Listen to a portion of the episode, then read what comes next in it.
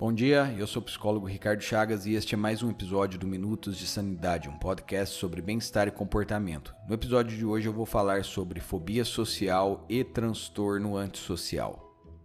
Mas antes vamos para alguns recados. Primeiro recado é se você está passando por um momento de aflição, eu sou psicólogo e posso te ajudar. Entre no meu site www.ricardochagasterapiaonline.com.br. O segundo recado é se você está ouvindo este podcast no iTunes, avalie positivamente para que ele tenha relevância e ele seja promovido e eu continue a fazer o conteúdo que eu faço aqui. O terceiro recado é para você indicar este podcast para algum amigo que esteja passando por um momento de aflição para ele ouvir palavras positivas. Agora vamos para o episódio.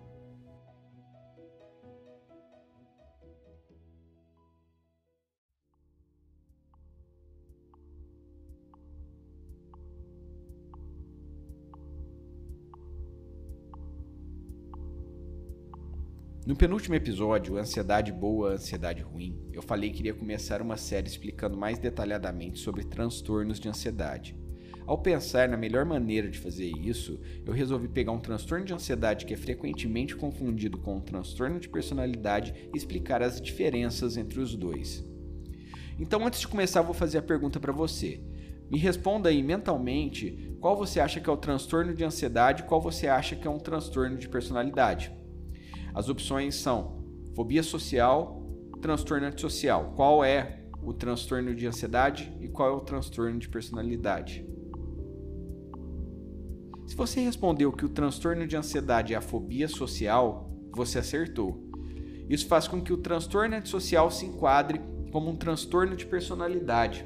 Os dois possuem nomes muito parecidos, por isso são frequentemente confundidos. Eu já ouvi muita gente falar que antissocial é aquela pessoa que tem medo de relações sociais. E agora eu vou explicar por que essa frase está completamente errada. Primeiro eu vou falar então sobre o transtorno de personalidade antissocial. O indivíduo que tem esse transtorno tem como padrão uma desconsideração e violação dos direitos das outras pessoas, ou seja, eles não possuem respeito pela vida de ninguém. Eles fracassam em se ajustar às normas sociais relativas e comportamentos legais, sendo frequentemente detidos por autoridades.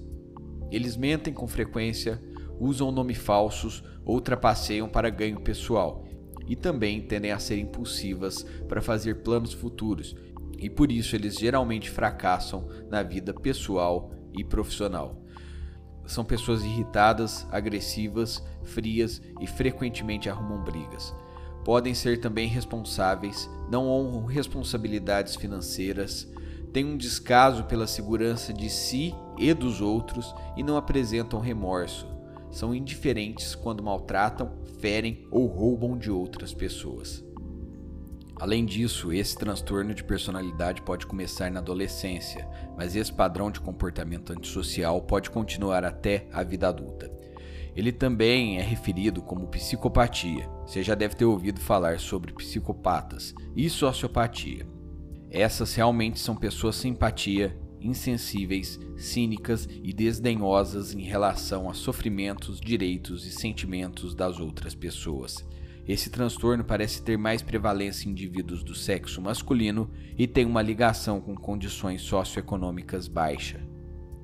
Então esse foi o transtorno de personalidade antissocial. Agora eu vou falar sobre o transtorno de fobia social, também chamado de transtorno de ansiedade social. Indivíduos com este transtorno sentem medo ou ansiedade de situações sociais em que são expostas a possíveis avaliações e julgamentos de outras pessoas. A pessoa fica com medo de sentir essa ansiedade previamente e acha que será humilhada por passar por aquela situação. Esses indivíduos passam a evitar a todo custo situações sociais que são consideradas comuns. Diferente do transtorno de personalidade antissocial, neste o indivíduo sofre, além de ter um prejuízo significativo do funcionamento social, profissional e de outras importantes áreas da vida. Tem um especificador importante nesse transtorno que são aqueles que têm a fobia social apenas em situações que requer falar e fazer apresentações em público. Esses indivíduos não temem ou evitam situações que não envolvam o desempenho pessoal deles. A fobia social é facilmente tratada com medicamentos e terapia cognitivo-comportamental, diferente do transtorno de personalidade antissocial, em que o tratamento é mais complicado e não possui tantos resultados positivos. Eu espero que tenha ficado clara a diferença entre os dois transtornos. Este episódio foi um pouco mais técnico, então se você tiver alguma dúvida pode me mandar um e-mail para contato ricardochagasterapiaonline.com.br. Tenha uma boa semana e até o próximo episódio.